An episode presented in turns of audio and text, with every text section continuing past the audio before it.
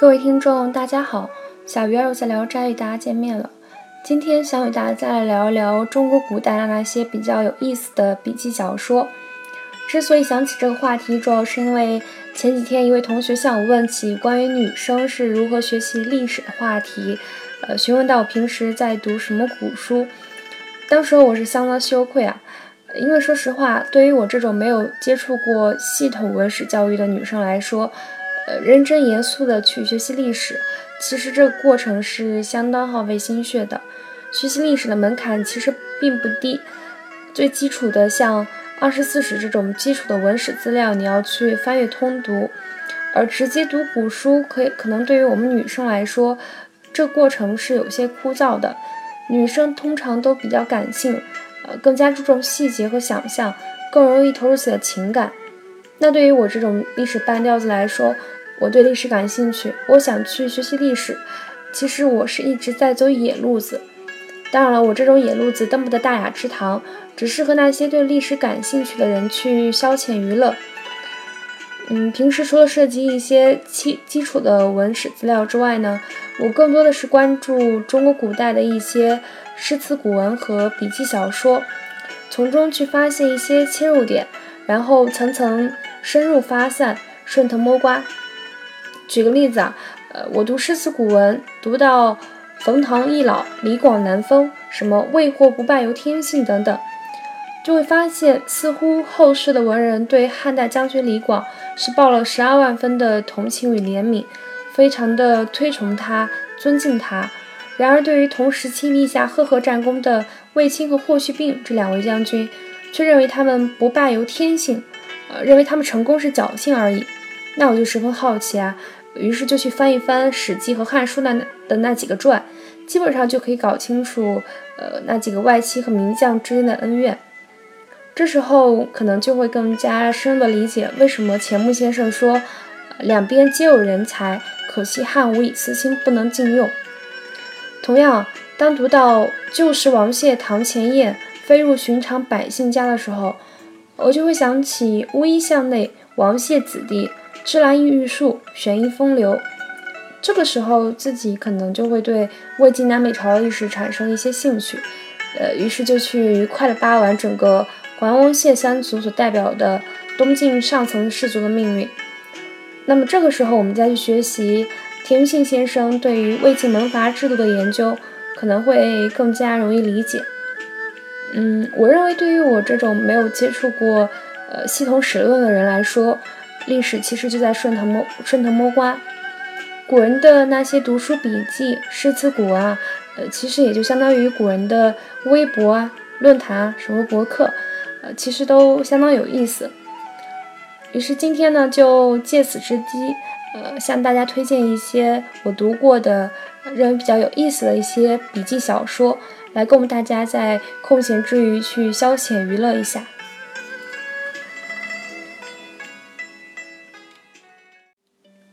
第一本书是《世说新语》，呃，我记得卫东学长曾经做过几期关于他的专辑，向大家介绍过很多其中的故事，确实非常有意思啊。它内容主要是记载东汉后期到晋宋年间的一些嗯名士的言行与轶事。鲁迅先生称《世说新语》为一部名士的教科书，无论是帝王将相还是隐士僧侣都包括在内。嗯，他通过描写独特的言行、言谈举止，表现出独特人物的独特性格，呃，使之气韵跃然纸上。他语言非常的精炼含蓄，呃，人物事迹啊、文学典故也都为后世的作者所取取材引用。对后来的小说的影响也是非常大的。第二本书是《十一录》，这是一本志怪小说集，作者是晋朝的王嘉。他从三皇五帝开讲，呃，可以说它的可读性和文研究大价值都很高。呃，它的主要内容都是志怪和杂录，书中嗯主要是宣传一些神仙方术等，可能听上去有些荒诞不经。但是其中的一些幻想，什么论波舟啊、贯月矬，呃，都表现出非常丰富的想象力，文字非常的绮丽，呃，类似的还有《幽冥录》《玄怪录》等等，我都是把它们当做故事会来看的。第三本书是《酉阳杂举》，这是一本唐代小说，作者是段成式。呃，所记载的有仙佛鬼怪、人事，以至呃动物、植物、酒食、寺庙等等。呃，它是分类编录的，一部分属于志怪传奇类，另一些是记载各地异域的呃争争议之事之物，和晋晋朝张华的博物志非常的相似。记不清是谁说过，说王小波是肯定读过《酉阳杂举》的。呃，因为他特别有意思啊，他写某地的盐巴，呃，是月满则如积雪，未干；月亏则如薄霜，未苦。呃，写远方生长在深谷里的树是化身人手，如花不解语，呃，人皆问笑而已，凭笑直落，感觉有些诡异版的，呃，人民桃花的感觉在里面。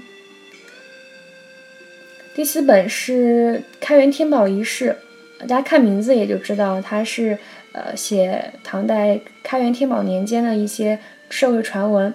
嗯，内容多是记载奇珍物品，呃，人物事迹也是以传说为主，大家可以在其中看到很多熟人啊，呃，其中一些记载唐代宫中什么七夕、寒食的呃节日习俗等，都有一定的社会史料的价值。嗯，后世所用的不少成语典故，像呃“解语花”“梦笔生花”等，都出自该书。第五本书是宋代江少瑜的《宋朝世事类苑》，这是一本宋朝的轶事录，呃，记载多是朝堂官员的轶事，从中我们可以了解一些当时的政治文化等。第六本书是《武登会员》，呃，它记载了各类禅宗公案。我记得知乎上一条评价说它是，呃，了解禅宗必看，提升逼格必看，挺有意思的。第七本书是《容斋随笔》，呃，这是一本蛮好看的笔记集子，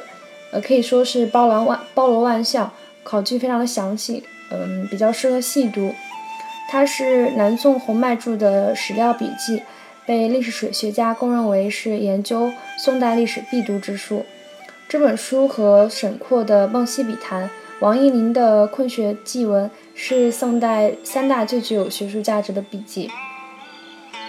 呃，第八本书是《武林旧事》，它记载了南宋的临安风貌，呃，未必很有意思啊。不过它各色名目非常的非常的齐备，呃，可以说是考据党的福音。作者是元代的周密大才子。呃，有一本类似的书《东京梦华录》。之前在一集专辑中已经，呃，给大家介绍过，作者是孟元老，虽不如周密大才子名气大，呃，他是前朝遗老，南迁之后呢，一直在怀念北宋汴梁城的旧事旧物，于是就记载下来，集结成书。嗯，贵在从平淡处见真情，可以了解一千多年前北宋汴梁人们都在吃什么啊，玩什么。第九本是明代文正亨的《常物志》，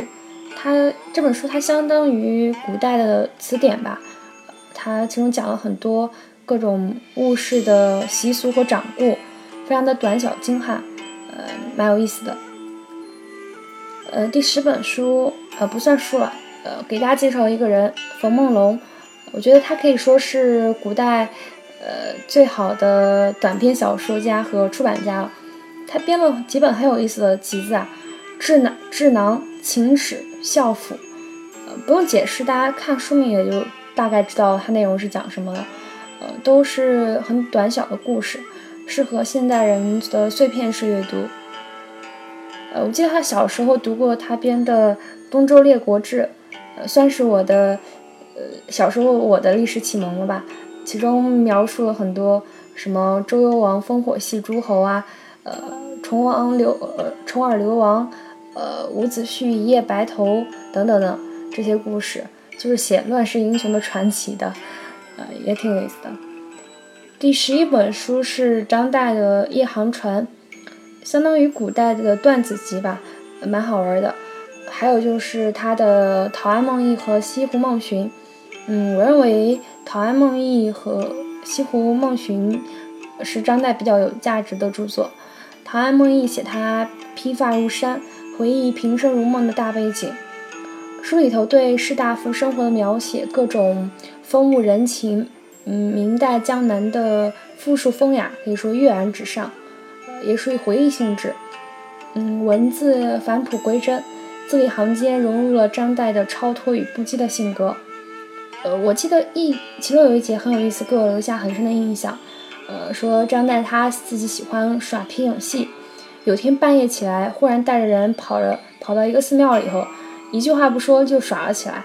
呃，耍完之后立马走人，把庙里的和尚都看傻了。嗯，事后张岱还分析说，不知道那些和尚是不是把他当成了山精还是野魅。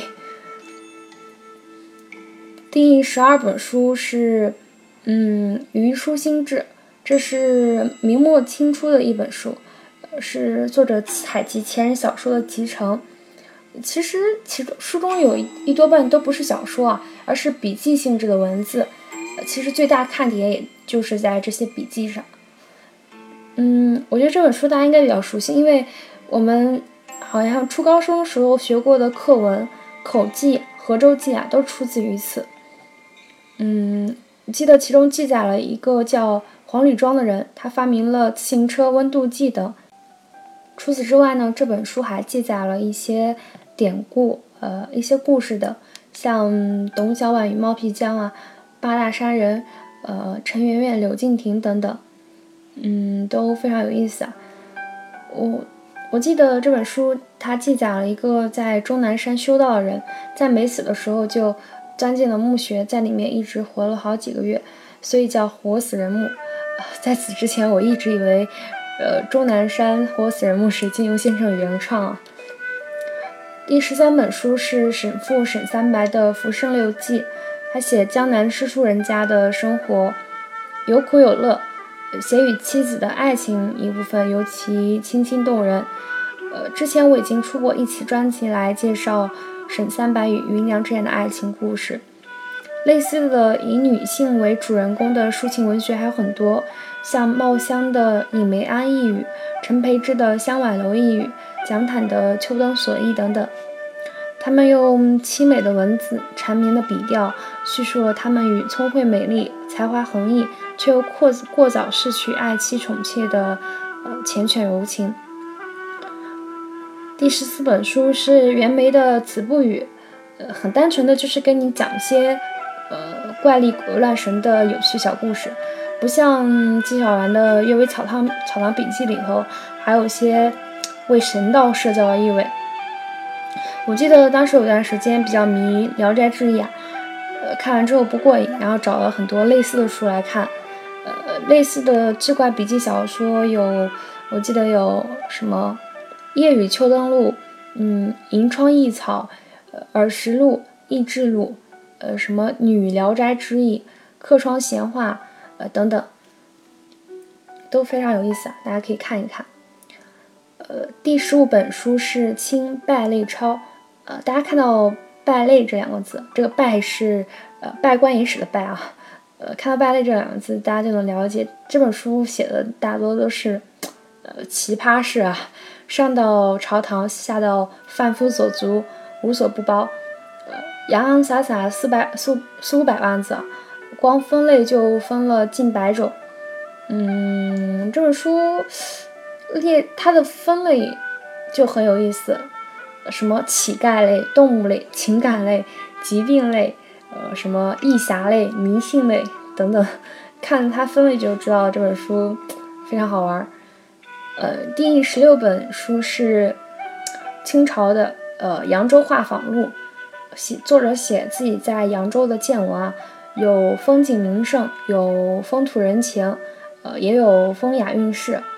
呃，在其中你可以看到有名妓，有戏曲，也有掌故，呃，各种传说，呃，反正挺有意思的。第七本书是呃大才子袁枚的。这本专门写吃的书叫《随园食单》，呃，它它主要讲述一个古代的吃货是如何食不厌其精的，其中的很多菜谱，直到现在仍是在我们餐桌上的美食啊。呃，而且袁枚他不单写菜品，而且还写调料、写器皿、写品味、写禁忌。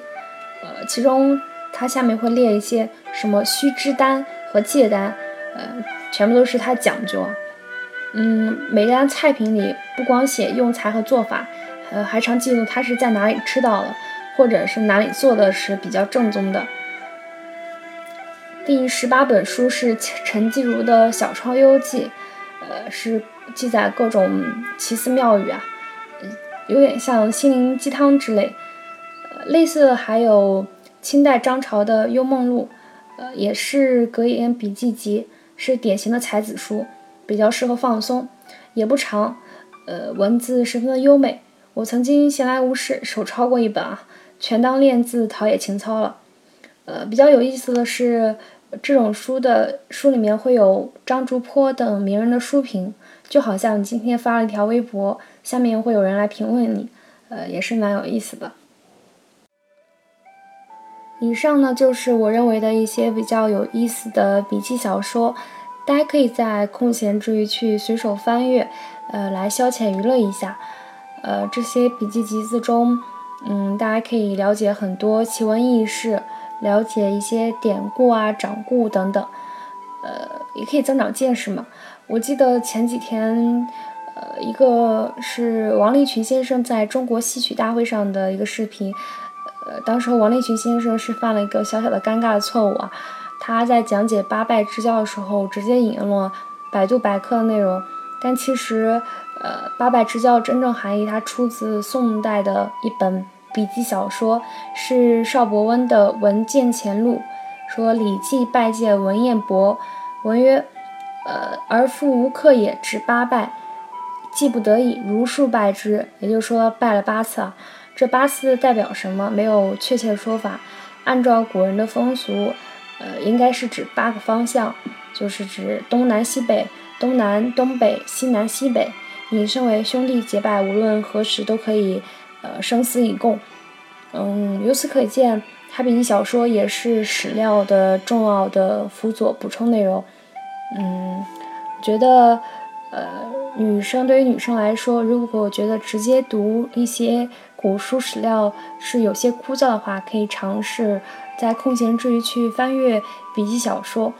嗯，这也是我们增长见识的一个重要途径。